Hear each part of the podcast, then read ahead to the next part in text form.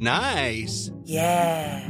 What you're hearing are the sounds of people everywhere putting on Bombas socks, underwear, and t-shirts made from absurdly soft materials that feel like plush clouds.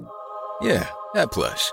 And the best part? For every item you purchase, Bombas donates another to someone facing homelessness.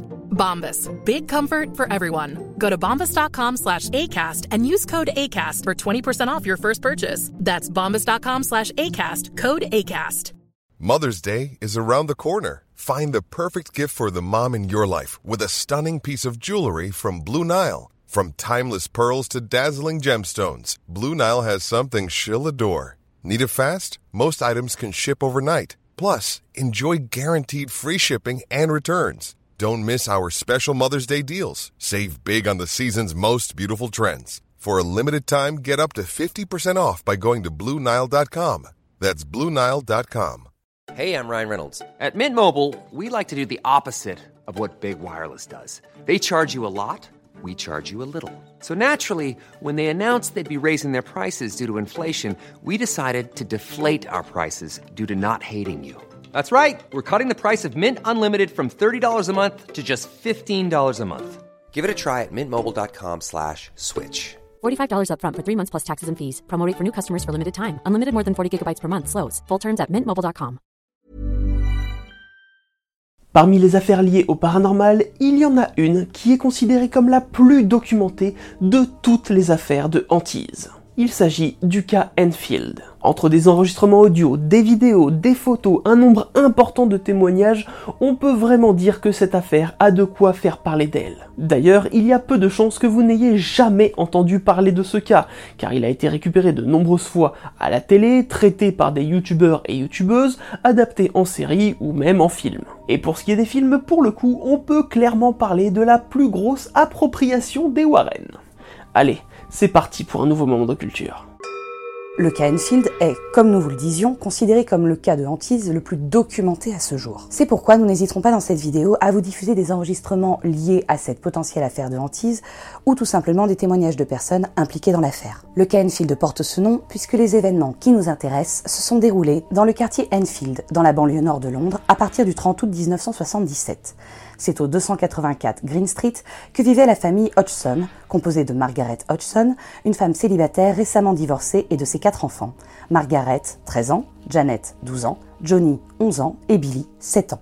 La mère et la fille aînée ayant le même prénom, nous utiliserons le surnom de la mère de famille qui est Peggy. Concernant Johnny, il ne sera que très rarement présent et cité pendant l'affaire, car étant apparemment un enfant assez compliqué à gérer, il était envoyé en pensionnat pendant les périodes scolaires. C'est donc durant la soirée du 30 août 1977 que les premiers phénomènes étranges se seraient produits. Peggy Huxon aurait entendu des bruits provenant du premier étage. En montant pour dire aux enfants de se calmer, Janet et Johnny lui auraient dit que leurs lits respectifs dans deux chambres différentes se secouaient seuls sans raison. Le lendemain soir, les deux filles qui partageaient la même chambre auraient entendu les tiroirs de leur commode commencer à bouger. Puis c'est tout le meuble qui se serait mis à trembler. Peggy aurait alors entendu les bruits venant de la chambre. Pensant qu'elle jouait au lieu de dormir, Peggy serait montée à l'étage pour calmer tout ce petit monde. En entrant, elle aurait en effet observé la commode bouger toute seule. Peggy aurait alors essayé de la remettre en place, mais sans succès. Le meuble aurait alors commencé à se déplacer vers la porte, comme s'il cherchait à les enfermer. Prise de panique, la mère aurait alors attrapé tous ses enfants et aurait été se réfugier au rez-de-chaussée dans le salon. Mais des bruits similaires à des pas et des coups dans les murs se seraient alors fait entendre. Peggy aurait pensé dans un premier temps à un cambrioleur. Elle serait sortie de chez elle avec ses enfants et aurait été immédiatement chercher de l'aide chez ses voisins, les Nottingham. Vic Nottingham, le père de famille, aurait été dans un premier temps très sceptique vis-à-vis de l'histoire de Peggy. Ayant un mur mitoyen, la famille Nottingham aurait dû, elle aussi, entendre les coups. Mais en tant qu'ami et voisin, il aurait accepté d'aller inspecter la maison Oxon avec son fils. De là, ils auraient à leur tour entendu les coups. J'ai entendu les coups quand j'ai passé la porte. Mais nous sommes allés partout dans la maison pour vérifier les murs, on n'arrivait pas à comprendre ce que c'était. Donc peu importe ce qu'on a vu ou ce que chacun pensait, j'ai préféré appeler la police. Vic Nottingham aurait donc lui-même appelé la police. Deux agents, un homme et une femme, sont arrivés chez les Oxon vers 1h du matin. Ils ont inspecté les lieux et n'ont rien relevé de particulier. Du moins dans un premier temps. Car oui, il se serait passé un étrange phénomène dont la policière aurait été témoin. Voici un extrait du rapport de police qui a été établi par l'agent Caroline Hips après leur intervention chez les Oxon. Il y a eu quatre coups séparés venant du mur, puis le silence. Deux minutes plus tard, j'ai entendu encore plus de coups venant d'un autre mur. L'autre agent de police a vérifié tous les murs mansardés et les tuyaux, mais n'a rien trouvé qui pouvait expliquer les coups. Le fils aîné de la famille a pointé du doigt une chaise à côté du canapé. J'ai alors vu la chaise glisser sur le sol. Elle s'est déplacée d'environ un mètre et s'est arrêtée. J'ai vérifié la chaise, mais je n'ai rien pu trouver qui expliquerait comment elle s'est déplacée. Et ça, ce n'est qu'une partie du rapport officiel. Voici par exemple ce qu'elle a dit devant les caméras de la BBC en 1978 lorsqu'elle a été interviewée. Ça a décollé du sol peut-être un peu plus d'un centimètre, je dirais et je l'ai vu glisser vers la droite d'environ un mètre avant de s'arrêter. J'ai vérifié si oui ou non il avait pu glisser sur le sol.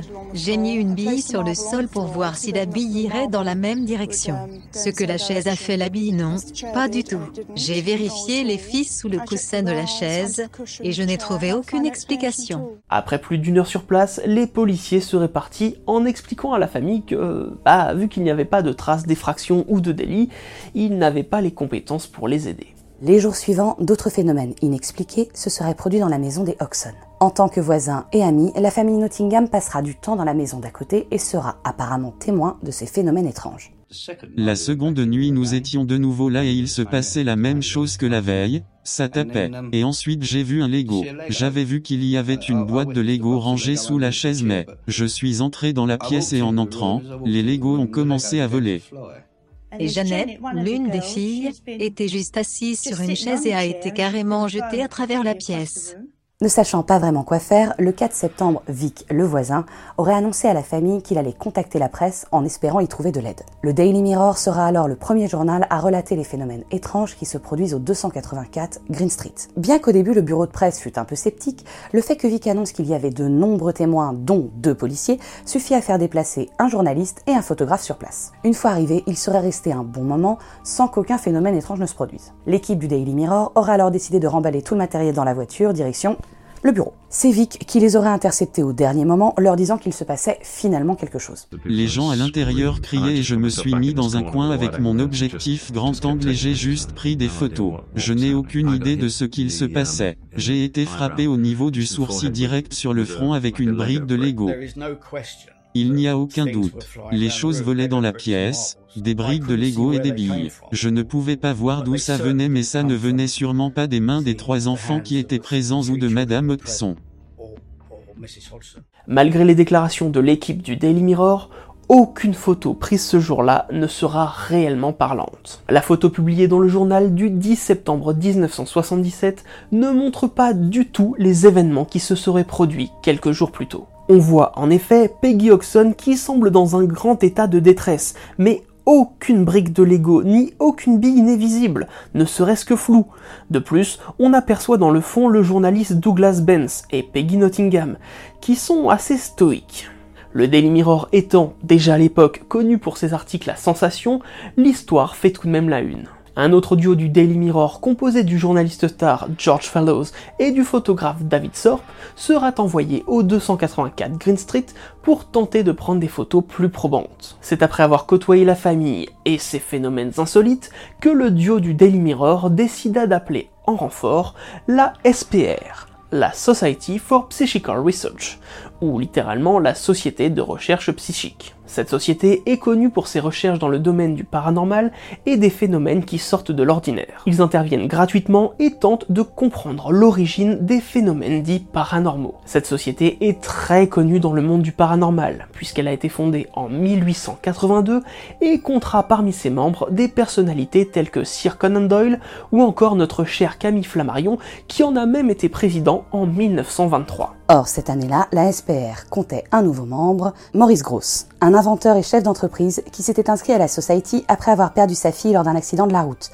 C'est lui qui sera envoyé dans la maison des Oxon pour enquêter sur les phénomènes rapportés par l'équipe du Daily Mirror. Après une petite période de calme, il aurait lui-même constaté des coups dans les murs, ainsi que des objets volant à travers la pièce comme les fameuses briques de Lego, des billes et même un t-shirt. C'est lui qui mettra un nom sur ce qui pourrait être à l'origine de ces phénomènes, un poltergeist. Et si vous ne savez pas ce qu'est un poltergeist, on vous renvoie vers la vidéo qu'on a faite sur le sujet. Il remarqua que Janet semblait être l'épicentre de ces phénomènes et dans une moindre mesure, Margaret puis Billy. Équipés d'un magnétophone, ils se mettent à enregistrer ce qu'il définit comme les premiers signes d'activité dans la maison. Maman, ça frappe. Oh, qu'est-ce que c'est? La pantoufle a traversé la pièce et a frappé la porte alors que je la tenais.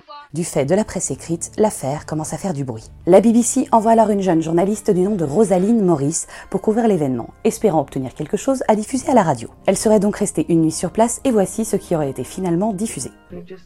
Nous venons d'entendre un bruit à l'étage et la chaise qui se trouvait à côté du lit de Jeannette semble avoir bougé.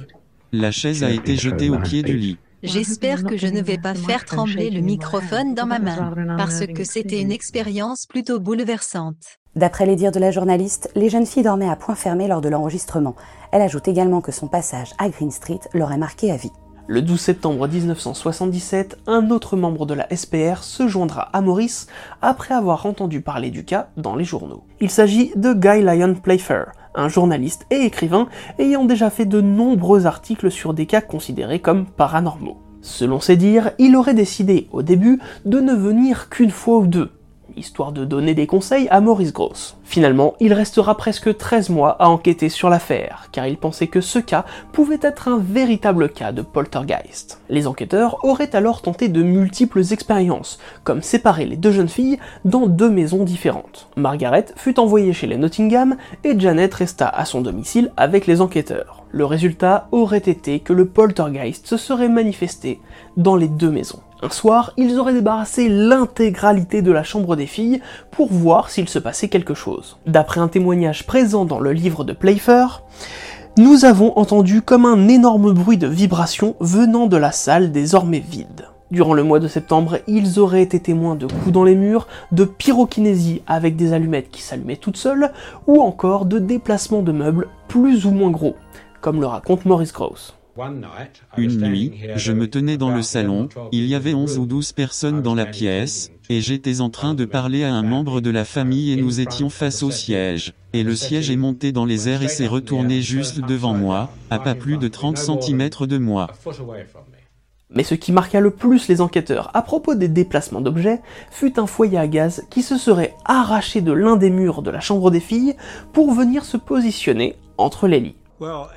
Eh bien, voici le foyer à gaz. Ce que je peux vous dire c'est qu'il est lourd, que je ne peux pas le soulever. Et comment plier ce tuyau Il était enfoncé dans le mur. Je veux dire, ces enfants n'ont pas pu faire ça. Impossible. À la fin du mois d'octobre, les deux enquêteurs, inquiets pour la famille, et quelque part toujours dans un objectif d'expérimentation, iront même jusqu'à payer de leur poche des vacances au Oxon pendant toute une semaine. Le but, les éloigner de leurs problèmes du quotidien, mais également voir si les phénomènes continuaient sans la présence de la famille. Et non. Pendant toute une semaine, le calme est revenu à Green Street. Et d'après ce que l'on sait, le poltergeist ne s'est pas non plus manifesté durant tout le séjour de la famille à Clacton-on-Sea, à plus de 100 km de leur domicile. Début novembre 1977, la famille revient à son domicile. Le poltergeist supposé montre également qu'il n'a pas disparu. D'après les deux membres de la SPR, les activités se seraient alors faites encore plus puissantes. Voyant que l'entité se manifestait de plus en plus par des coups dans les murs, Maurice Gross aurait alors décidé de la provoquer en lui demandant si elle était morte. Elle aurait alors tapé 53 fois.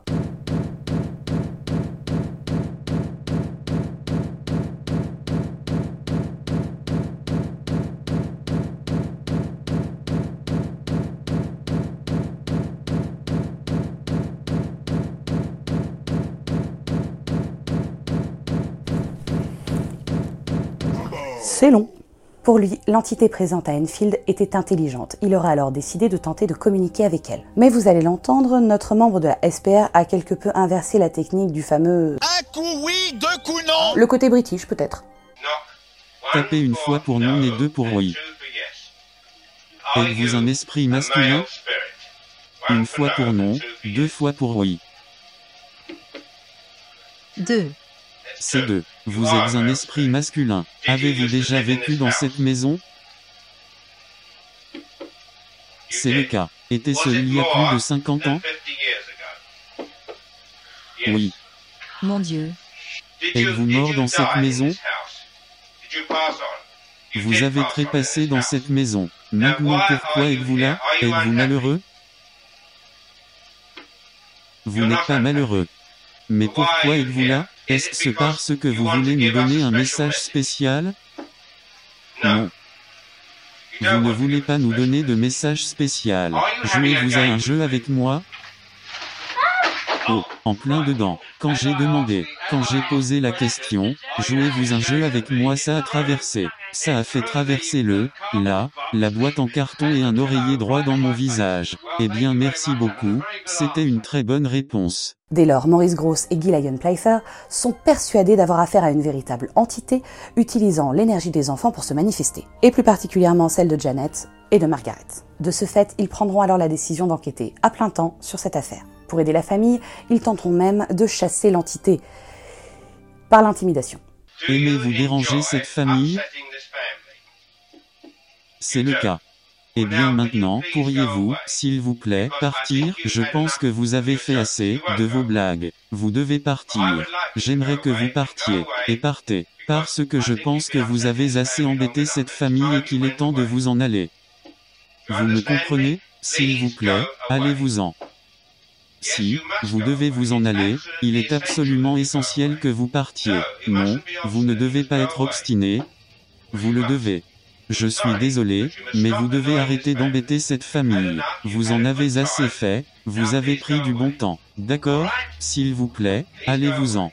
Bon, vous l'aurez compris, si cette technique avait porté ses fruits, la vidéo s'arrêterait là. Et ce n'est pas le cas. En plus de ça, Janet aurait commencé à être en proie à des transes. À des moments aléatoires de la journée, elle aurait commencé à faire des dessins assez étranges dont elle n'aurait aucun souvenir. La nuit, elle se serait réveillée en pleine crise de panique, à tel point que parfois, les enquêteurs devaient intervenir pour éviter qu'elle ne se fasse du mal. Un soir, Peggy aurait même sauvé sa fille car elle aurait été en train de se faire étouffer par le rideau de sa chambre. D'après les témoins, celui-ci aurait régulièrement été retrouvé entortillé sur lui-même alors que les fenêtres étaient fermées. Le fait que cette fois il s'entortille autour du cou de Janet a été mis sur le dos du poltergeist. Ces crises auraient été tellement loin que dans la nuit du 26 novembre, les enquêteurs ont pris la décision d'appeler un médecin pour mettre la jeune fille sous sédatif. D'après les rapports, elle aurait reçu une dose de 10 ml de Valium, un puissant sédatif. Pourtant, il se serait tout de même passé quelque chose d'étrange. John et Sylvia Burcombe, respectivement le frère et la belle-sœur de Peggy Oxon, et vivant dans le même quartier, étaient présents ce soir-là. Voici un témoignage de John, l'oncle des filles, devant la caméra de la BBC. Quand j'ai entendu un bruit d'en bas, je suis monté et il y avait la fille aînée sur le sol. Mais l'autre manquait. Alors, j'ai regardé sous ce lit, j'ai regardé sous celui-là et quand je me suis levé, je l'ai vue. Elle était là, autour de la radio, une jambe dans l'air et sa tête pendait vers le bas.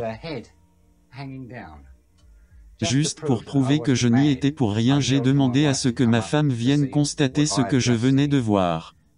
Elle était endormie. Après ça, Graham Morris, le photographe du Daily Mirror, qui avait été de nouveau envoyé sur l'affaire, décida d'installer un appareil photo automatique dans la chambre des filles. Cet appareil, qui se déclenchait par le mouvement, donc toujours avec un peu de retard, donnera de nombreuses images montrant Janet et ou Margaret, voire parfois Billy, dans des situations plutôt étonnantes. Mais la plus connue restera celle-ci. D'après les enquêteurs et Janet elle-même, il s'agirait là d'un moment où le poltergeist l'a projeté de l'autre côté de la pièce. Voici comment Janet, des années après les événements, raconte ce moment. Eh bien, j'étais au lit et c'était comme si je sentais des mains froides. Presque comme si une force m'éjectait du lit. Parfois j'étais poussée sur la porte de la chambre, parfois j'étais propulsée dans les airs. Peu de temps après, les enquêteurs auraient constaté que des sons étranges commençaient à se faire entendre autour de Janet. Il semble alors s'agir de grognements ou d'aboiements alors que la famille ne possède pas de chien.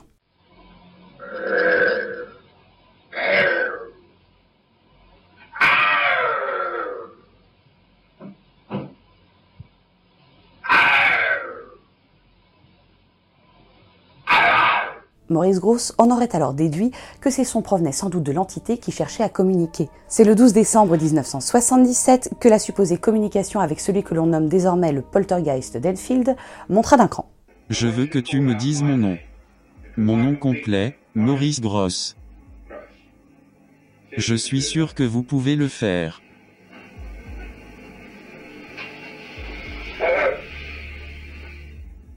Très bien. Pouvez-vous dire mon nom encore une fois? Allez, dites mon nom. Allez, mon nom est Maurice, vous pouvez le dire. Ça c'était la première fois que nous entendions la voix.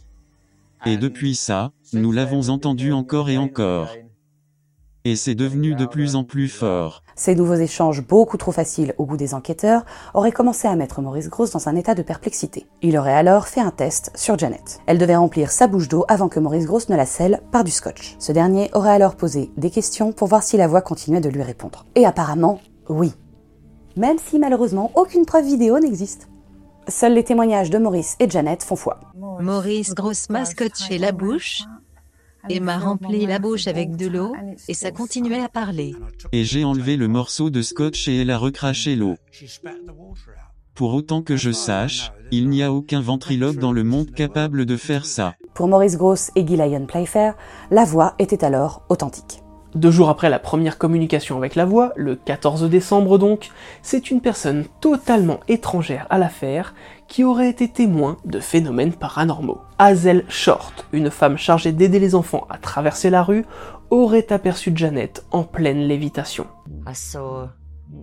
J'ai vu Janet couchée à plat et elle flottait. Elle montait et descendait face à la fenêtre de la chambre à coucher. Les événements se multipliaient donc autour du cas Enfield, et comme le disait plutôt Maurice Gross, la voix allait se faire de plus en plus présente et même de plus en plus bavarde. L'arrivée de cette fameuse voix ainsi que la durée de l'enquête ont attiré d'autres membres de la SPR. Anita Gregory et John Beloff, anciens présidents de la Society, se rendront sur les lieux pour donner leurs avis sur ce cas. De leur point de vue, le tout n'est qu'un énorme canular monté par les filles, alors même que leur venue est accompagnée d'une petite coopération de la voix rauque. Dit docteur Beloff. Allez, laissez-moi vous entendre dire ça. Allez, laissez-moi vous entendre dire docteur Beloff. Dit docteur Beloff. Je peux vous voir secouer le lit mais je ne vous entends pas parler. Maintenant, dit docteur Beloff, allez. Allez, dites pour moi docteur Beloff. De son côté, Anita Gregory fera un rapport déclarant que les voix mystérieuses d'hommes étaient tout simplement le résultat de Janet et Margaret qui mettaient des draps à leur bouche.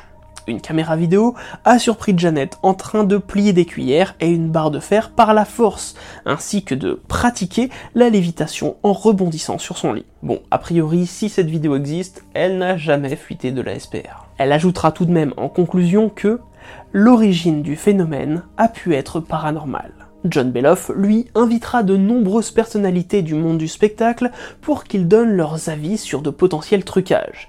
Mais on en reparle après. Malgré le scepticisme des deux membres de la Society, Maurice Gross et Guy Lyon Playfair eurent l'autorisation de continuer leurs investigations et leurs communications avec le poltergeist d'Enfield. Et du coup, Maurice serait arrivé à soutirer des informations sur l'intégrité physique de l'entité. Pouvez-vous me dire où vous êtes en ce moment dans la pièce? Au-dessus de Jeannette. Pourquoi dormez-vous au-dessus de Jeannette? C'est mon lit. Pourquoi Jeannette ne peut pas vous voir? Je suis invisible. Pourquoi êtes-vous invisible? Parce que je suis un FANTOME. En plus de ces informations, les deux enquêteurs de la SPR découvriront que celui qui semble parler à travers Janet aurait un prénom. Bill. Maurice Gross aurait même réussi à lui soutirer quelques informations sur l'homme qu'il aurait été de son vivant. Je veux que vous me disiez si vous vous souvenez de ce qu'il s'est passé quand vous êtes mort Juste avant de mourir et juste après. Quelques jours avant que je ne meure, je suis devenu aveugle. Ensuite, j'ai fait une hémorragie et je le suis endormi. Et je suis mort sur une chaise dans le coin à l'étage du bas. Mais finalement, Bill ne sera que l'un des prénoms donnés par la voix rauque venant de Janet et Margaret. Bien que la voix semblait être la même, chaque prénom avait sa propre histoire. À la volée, on peut vous citer, en plus de Bill, Stuart, Dick, Fred, Tommy ou encore Harry. La journaliste Rosalind Morris, qui avait déjà rapporté des enregistrements pour la BBC, eu l'occasion de capturer ces voix. Parlez à Rosalyn, elle veut vous parler. Bonsoir. Bonsoir. Bonsoir. Il y en a deux d'entre vous ici Ouais. Comment vous appelez-vous? Tom et Dick. Avec le retour à la SPR des deux enquêteurs sceptiques face aux deux enquêteurs convaincus, la Society avait besoin de preuves, d'éléments incontestables. C'est pourquoi il fallait maintenant faire entrer un petit peu plus de science dans l'affaire. D'abord, un orthophoniste fut consulté pour découvrir comment cette voix pouvait être produite. Malheureusement, cette séance semble n'avoir été ni enregistrée ni filmée. Voici en revanche les conclusions rapportées des deux enquêteurs convaincus. Nous avons découvert en faisant une analyse que cette voix n'était pas produite par le larynx, la boîte à voix, mais par les fausses cordes vocales, juste sous le larynx. Et vous ne les utilisez uniquement que quand vous perdez votre voix et que, Vous parlez comme ça. eh bien, si vous parlez, Comme ça. plus que quelques minutes, vous commencez à avoir mal à la gorge. Parlez comme ça pendant 5 minutes et plus et vous commencerez à abîmer votre gorge.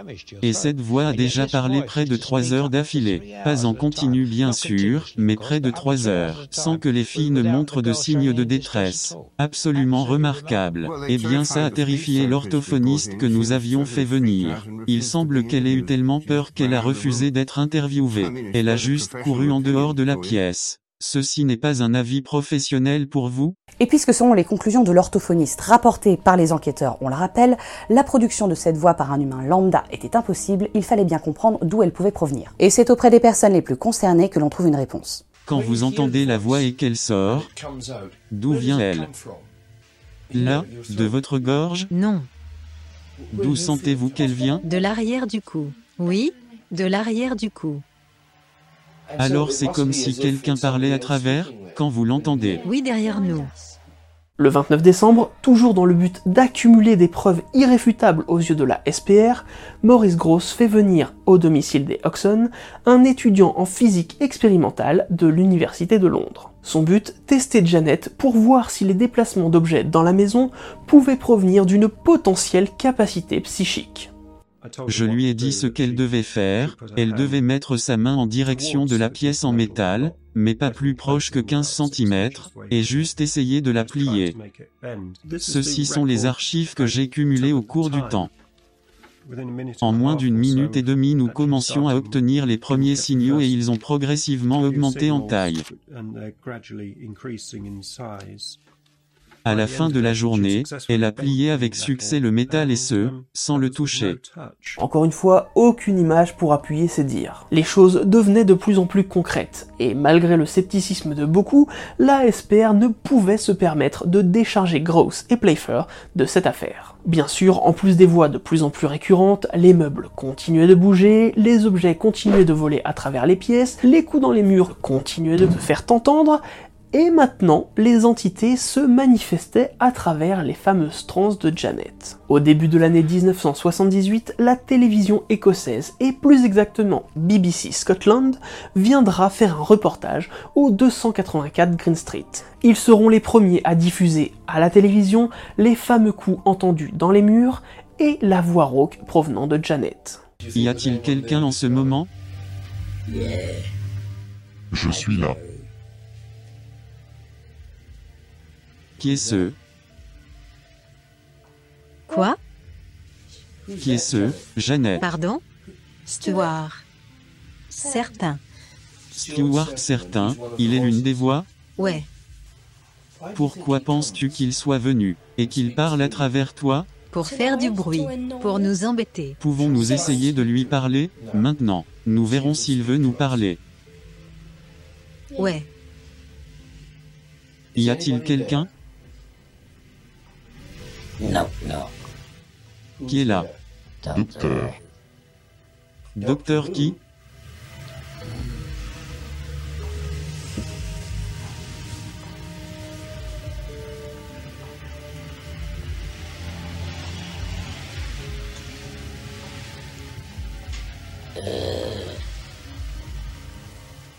Chris Charles est ici. Je vais demander. La même chose que j'ai demandé plus tôt. Combien y a-t-il de voix? 600. 600 voix. Ce n'est pas une blague. Combien y en a-t-il vraiment Margaret? Je pense que nous ne sommes pas loin de 10. 3. E.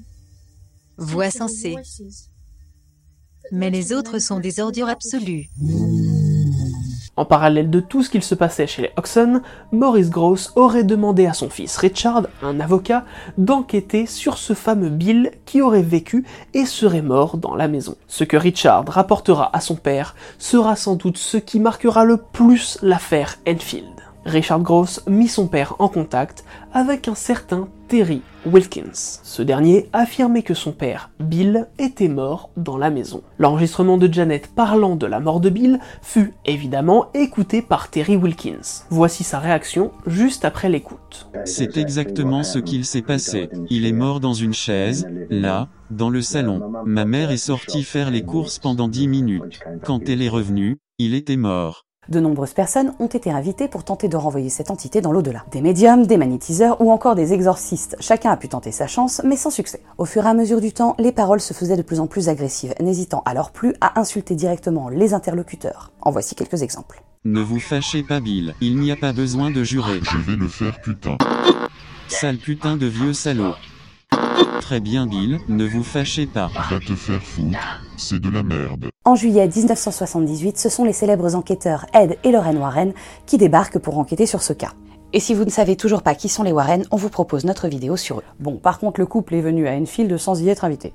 Oh non Encore eux D'après les dires de Gillian Playfair au micro de la radio américaine Darkness Radio, le couple ne serait venu qu'une seule journée. Aurait fait quelques enregistrements, Lorraine aurait pris le temps de poser pour une photo et il serait reparti. Ready to pop the question? The jewelers at BlueNile.com have got sparkle down to a science with beautiful lab-grown diamonds worthy of your most brilliant moments. Their lab-grown diamonds are independently graded and guaranteed identical to natural diamonds, and they're ready to ship to your door. Go to BlueNile.com and use promo code LISTEN to get $50 off your purchase of $500 or more. That's code LISTEN at BlueNile.com for $50 off. BlueNile.com code LISTEN. Everyone knows therapy is great for solving problems, but getting therapy has its own problems too, like finding the right therapist, fitting into their schedule, and of course, the cost. Well, BetterHelp can solve those problems. It's totally online and built around your schedule. It's surprisingly affordable too. Connect with a credentialed therapist by phone, video, or online chat, all from the comfort of your home. Visit betterhelp.com to learn more and save 10% on your first month.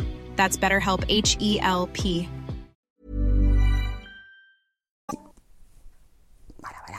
Toujours d'après l'enquêteur anglais, Ed lui aurait proposé de se faire beaucoup d'argent avec cette histoire. Ce qu'ils feront du coup. Mais on y reviendra plus tard. Voici l'un des enregistrements provenant des Warren. Ils auraient eu la possibilité de parler avec la voix d'Enfield. Parfois vous utilisez Jeannette et parfois vous utilisez Billy. Oui, mais parfois ça arrive en même temps. Ouais, ouais. En même temps? Ouais. Et Fouad. Tommy et Fred. Qui ça? Tommy et Fred. Des âmes humaines Tommy et Fred Ouais. Fred, pouvez-vous faire quelque chose pour nous? Non, je ne veux pas. Vous ne voulez pas? Non. Mais j'ai fait un long voyage, j'habite à plus de 3000 km.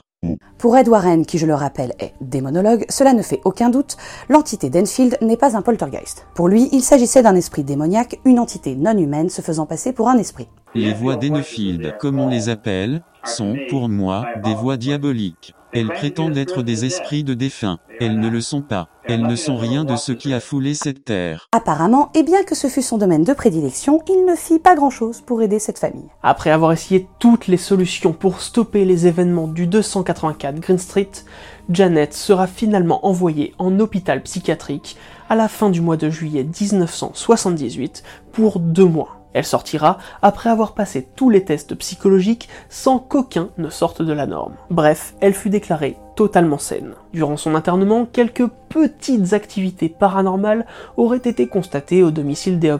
À l'hôpital par contre, aucune activité suspecte. Après être rentrée chez elle, malgré ses dires selon lesquels des phénomènes se produisent encore, l'affaire s'est tassée. Les enquêteurs ont fini par ne plus venir et petit à petit, les Oxon sont retournés à leur vie classique avant la fin de l'année 1978. Pour autant, leur nom et leur histoire ne sortiront jamais de la culture populaire. Alors évidemment, avec presque 1500 manifestations présumées et une trentaine de témoins, on peut dire que ce cas répond à énormément de spécificités que l'on attend des poltergeists. Tout d'abord, des coups venant des murs sans raison apparente et sans que l'on identifie la source, des objets qui se déplacent, des blessures involontaires, la communication spirit à partir de coups, la disparition progressive de l'entité, et surtout, ce cas répond au cliché établi par Frank Podmore, membre de la SPR en 1902, de la théorie de la vilaine petite fille, théorie que nous avons expliquée dans l'épisode sur les poltergeists. Et pour répondre à ce cliché, nous avons ici affaire à une famille qui vient de connaître un divorce. Qui plus est, le début des phénomènes coïncide étrangement avec le départ de Johnny à l'internat. Vous l'aurez compris, on va maintenant s'attaquer au côté sceptique de l'affaire. Tout d'abord, il faut savoir que Janet Oxon a admis des années plus tard avoir rajouté volontairement quelques supercheries à l'affaire qu'elle maintient tout de même comme étant véridiques. D'après une interview accordée au Daily Mail, elle affirme que 2% des phénomènes étaient bien produits par les enfants. Et ce, par peur que le poltergeist ne se manifeste pas suffisamment lorsqu'il y avait de nouveaux enquêteurs ou journalistes sur les lieux, mais que tout le reste, en revanche, était véridique. De plus, bien que Gross et Playfair restent persuadés jusqu'à leur mort que l'affaire était un cas authentique de poltergeist, ils ont tout de même surpris les enfants en train de tenter de tromper les journalistes et les enquêteurs présents. Je suis arrivé un matin et Jeannette est sortie, tout excitée, pour nous dire, le poltergeist a piqué votre magnétophone. J'ai commencé à chercher un peu partout. J'ai trouvé le magnétophone. Mais ce que Jeannette ne savait pas, c'est que le magnétophone enregistrait toujours. Et je l'ai rembobiné. Et quand je l'ai écouté c'était, oh cool, on va lui jouer un tour et on dira que c'est le poltergeist qui l'a fait c'est ce genre de choses qui étaient faites. Elle nous jouait quelques tours. J'aurais été très surpris qu'elle ne le fasse pas. Et nous les appelions et elle savait que nous appellerions et nous en discutions. Ce n'était pas grand-chose. Il savait toutes choses qui se passaient. Et il savait, dans un sens, que nous jouions un petit jeu qu'on ne pouvait gagner. Comme on vous l'a dit plus tôt dans la vidéo, Janet aurait été filmée en train de plier des cuillères, une barre de fer et de sauter sur son lit pour faire croire à une lévitation qu'elle allait ensuite mettre sur le dos du poltergeist. Malheureusement, nous n'avons pas cette vidéo et nous ne savons même pas si elle existe réellement. Pour revenir à ce que nous disions plus tôt, parmi les personnes invitées par John Beloff à enquêter sur l'affaire se trouve le magicien Milbourne Christopher. Celui-ci conclura que les déplacements de meubles, même les plus lourds, peuvent s'expliquer par la prestidigitation et par la présence d'une petite fille très très intelligente. Il faudra remarquer que le but de sa profession est de détourner l'attention sur une chose pour en faire apparaître ou disparaître une autre, quand bien même il y aurait du monde dans la salle. Concernant les voix, bien qu'il y ait eu confirmation que ce sont les fausses cordes vocales qui ont été utilisées, les enquêteurs ont été critiqués parce qu'ils croyaient, naïvement, que les filles ne contrôlaient pas cette voix rauque. En effet, le test de l'eau, bien qu'invérifiable, tend à donner du crédit à l'hypothèse selon laquelle une entité utiliserait les fausses cordes vocales des enfants pour parler à travers eux. Malgré tout, et comme on vous le disait plus tôt, Anita Gregory de la SPR a déclaré que ces voix n'étaient que le fait de Janet et Margaret qui mettaient des draps devant leur bouche. Un ventrilogue du nom de Ray Allen, invité à Enfield par John Beloff, a assuré qu'il était possible de faire ça avec un peu d'exercice. Quant à la longueur des dialogues avec la voix rauque, il aurait souligné le fait que les enfants reprenaient régulièrement leur voix normale, ou bien faisaient des pauses, cela les aidant à tenir plus longtemps. De plus, de nombreux chanteurs et chanteuses s'entraîneraient régulièrement à utiliser leurs fausses cordes vocales pour tenir une représentation complète. Enfin, dans le livre de Guy Lyon Playfair, This House is Haunted, on peut lire La voix refusait de parler à moins que les filles ne soient seules dans la pièce avec la porte fermée. Ce qui implique tout de même qu'une grande majorité des voix qui ont été enregistrées ont été faites en l'absence d'observateurs. Ferme cette putain de porte. D'ailleurs, sur l'enregistrement en version longue à propos de la mort de Bill, on entend clairement Maurice Grouse sortir de la pièce pour laisser la voix s'exprimer librement. On vous fait réécouter ça sans cut. Je veux que vous me disiez.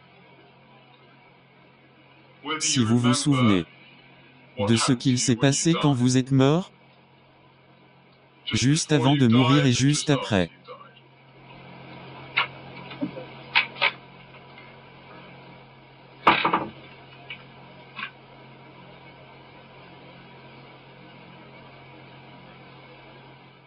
Quelques jours avant que je ne meure.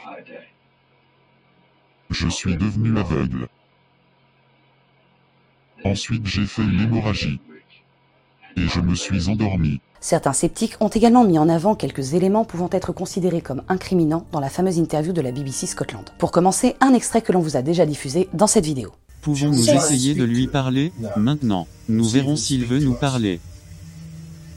Ouais. Y a-t-il quelqu'un? Non, non. Sur cet extrait, on peut voir que Janet cherche à se cacher la bouche, voire peut-être même à l'humidifier avant que la voix ne parle, ce qui impliquerait une préparation. Et lors de cette même interview, le journaliste demandera à Janet comment les voix ont commencé. Voici sa réponse. Et comment ça a commencé? Eh bien. Un soir, Monsieur Gross était en train de parler. Je crois qu'il disait, eh bien ce que l'on a besoin maintenant, c'est une voix qui nous parle. Quand ce soir-là, je suis allée me coucher. Je ne me souviens plus exactement quand. Ce, ce sont les coups Ouais. Dans cet extrait, deux choses ont perturbé les sceptiques. Dans un premier temps, Janet confesse que c'est lorsque Maurice Gross a dit qu'il faudrait que les voix parlent qu'elles ont commencé. Un timing qui laisse plus d'une personne sceptique. De plus, lorsqu'elle parle de ça, des coups commencent à se faire entendre comme pour l'interrompre. Son regard et son sourire en direction de quelqu'un ou de quelque chose hors champ laissent également songeur. Au-delà de ces interruptions qui, semblait-il, arrivaient au bon moment, certains sceptiques et même certains croyants ont relevé le fait que lors de cas de poltergeist, la prise de parole de l'entité n'était pas répertoriée. Mais allez, on peut imaginer qu'on ne sait pas tout sur ce genre de fantôme. Ou bien même, allons jusqu'à dire que peut-être Ed Warren était finalement un peu plus proche de la vérité avec son entité démoniaque. Mais dans les deux cas, là où ça pêche, c'est que le niveau de langage des voix était similaire à celui des enfants. Que ce soit un fantôme ou un démon, cela aurait donc le même niveau de vocabulaire qu'une adolescente. Des spécialistes du comportement ont également relevé le fait que les insultes sont venues progressivement, comme si Janet comprenait petit à petit que l'utilisation de cette voix rauque lui permettait d'être insultante en toute impunité. Mais allez, lâchons-nous et imaginons encore une fois que tout ceci soit un processus normal, et que finalement l'entité prend le niveau de vocabulaire d'un enfant puisqu'il utilise à la fois ses pensées et son énergie. Mais même malgré ça, il y a tout de même quelques petits moments où l'on peut se poser la question de la véracité de ces voix. Voici par exemple un extrait de l'enregistrement d'Ed Warren, qui, à notre connaissance, n'a jamais été utilisé par un enquêteur sceptique. Et nous vous le présentons aujourd'hui. Fred, savez-vous ce que c'est? Une croix, une croix. Une croix? Oui, Donc vous êtes, vous êtes chrétien? Non. Qu'êtes-vous? Une fille chaude. Quoi Soldat. Tu es un soldat. Un soldat Ouais, Vous pourriez être des soldats chrétiens euh, ouais.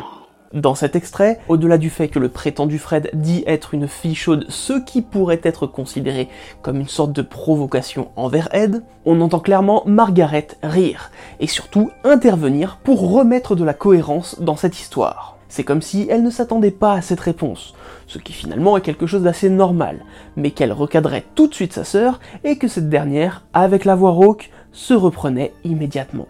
Pas convaincu Voici un extrait que l'on vous a déjà montré. Y a-t-il quelqu'un en ce moment? Je suis là. Qui est ce? Quoi? Qui est ce? Jeannette. Pardon? Stuart. Certain. Cet extrait nous montre deux choses. Tout d'abord, lorsque le journaliste demande s'il y a quelqu'un, Margaret répond non, avant que la voix rauque ne les interrompe, et dise que finalement, si, elle est bien là. Mais ça, on pourrait penser que le poltergeist intervient quand il veut. Ce qui est plus perturbant par contre, c'est que lorsque la caméra se déplace vers Janet, on observe très clairement qu'elle passe sa main devant sa bouche, comme pour la cacher.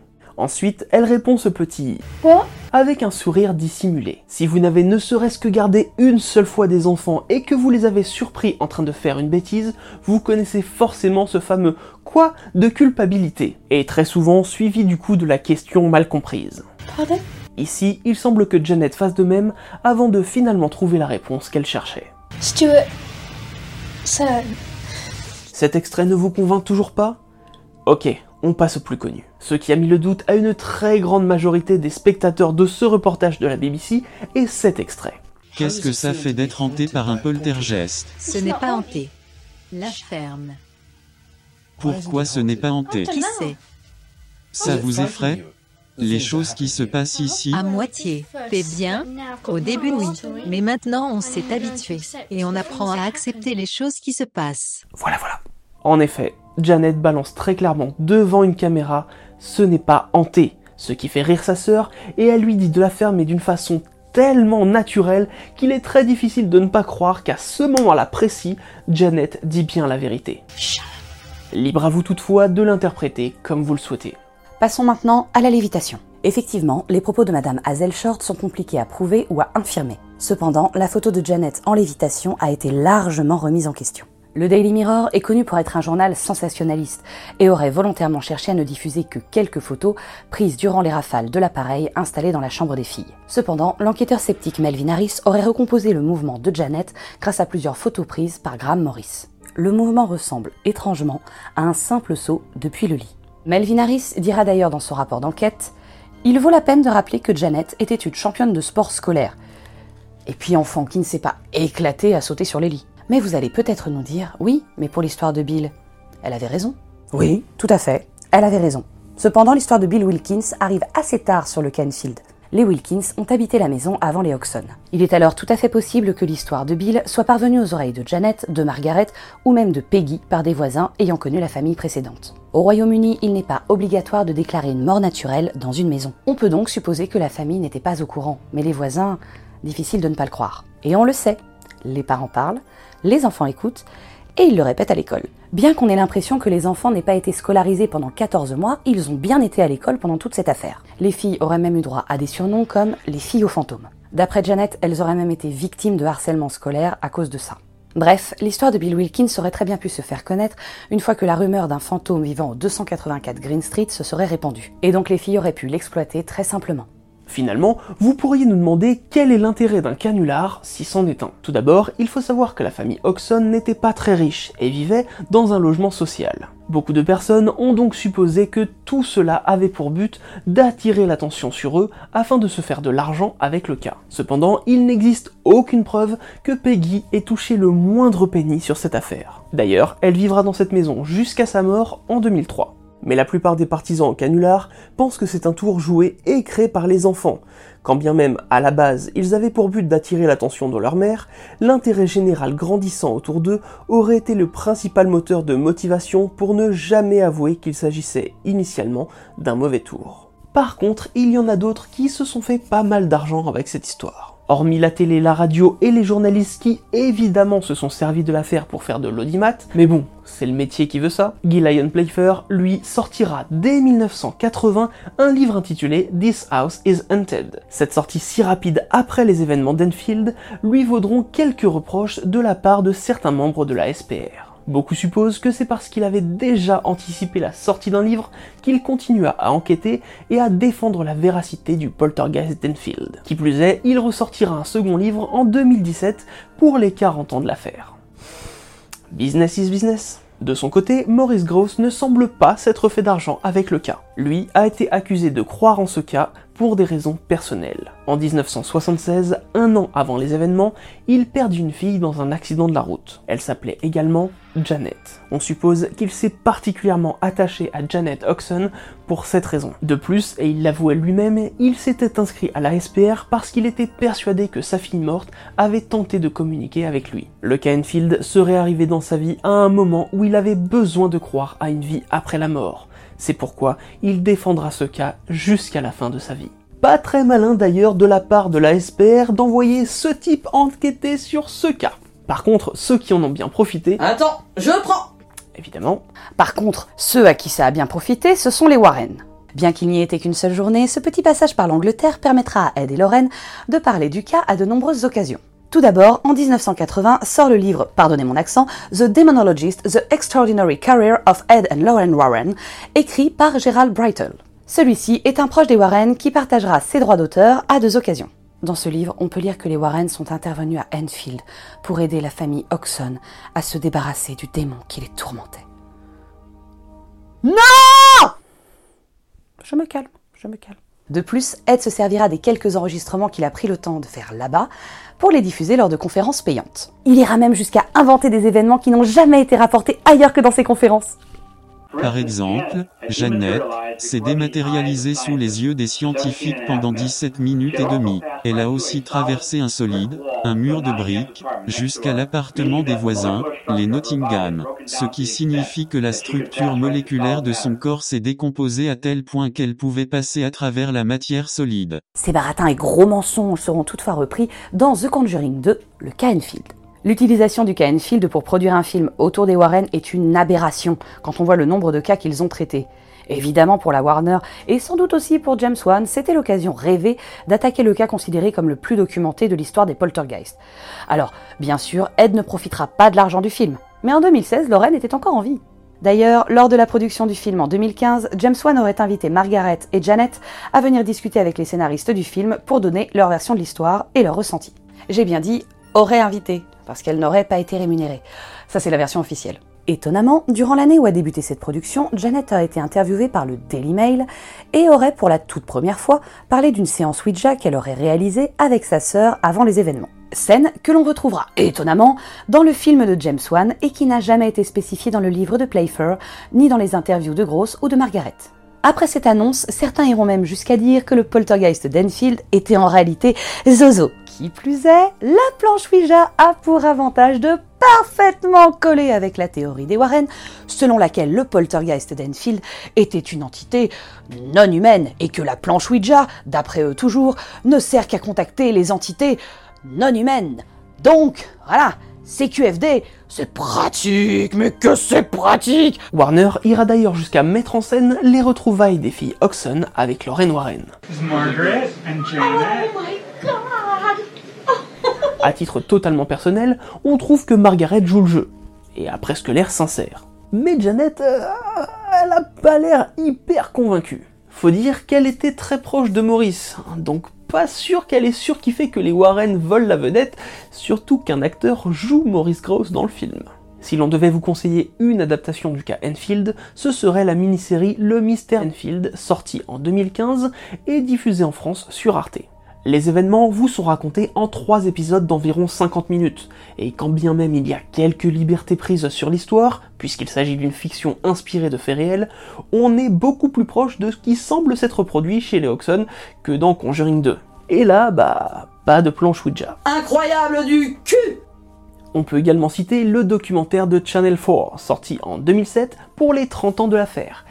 Et bien qu'il nous ait servi de source, il n'est jamais fait mention de planche Ouija. Et pourtant, le documentaire prend bien parti pour le phénomène paranormal. Enfin, pour conclure cet épisode, sachez que la famille Bennett, qui a habité le 284 Green Street après la mort de Peggy en 2003, n'y est restée que deux mois. Claire Bennett se sentait mal à l'aise dans cette maison et disait que quelque chose semblait la regarder. Mais son départ de la maison serait dû à sa fille de 15 ans qui aurait vu un homme apparaître dans sa chambre. La mère de famille a déclaré qu'elle ne savait rien de l'affaire avant de s'y être installée. Mouais par contre, en 2015, la famille vivant au 284 Green Street a été interviewée à l'occasion de la sortie du Mystère Enfield et dit n'avoir rien vécu d'étrange dans cette maison. Aujourd'hui, ce cas reste encore un mystère pour la SPR qui ne s'est toujours pas prononcé en faveur d'un fake ou d'une véritable preuve de la vie dans l'au-delà. Maintenant que vous avez tous ces éléments en main, à vous de voir si, pour vous, le cas Enfield est un véritable cas de poltergeist, une possession démoniaque, un énorme canular monté par des enfants très malins, ou un mélange de tout ça. Pour l'heure, Janet Winter, née Oxon, continue de dire que ce qu'elle a vécu était bel et bien réel. Je sais, par rapport à mes propres expériences, que c'était réel. Et ça s'est produit. Appelez-moi comme il vous plaira. Une blague, une folle, peu importe. Ce que l'on ressent, c'est une personne faisant ce qu'elle voulait de moi. Et on se sent contrôlé. Je me suis senti utilisé. Je me sens encore utilisé. En tout cas, on espère de tout cœur que plus jamais vous ne direz que le cas Enfield est une affaire Warren. Quant à nous, on se dit à très vite pour un nouveau moment de culture. Hey, it's Danny Pellegrino from Everything Iconic. Ready to upgrade your style game without blowing your budget? Check out Quince. They've got all the good stuff, shirts and polos, activewear and fine leather goods all at 50 to 80% less than other high-end brands. And the best part? They're all about safe, ethical, and responsible manufacturing. Get that luxury vibe without the luxury price tag. Hit up quince.com slash upgrade for free shipping and 365-day returns on your next order. That's quince.com slash upgrade.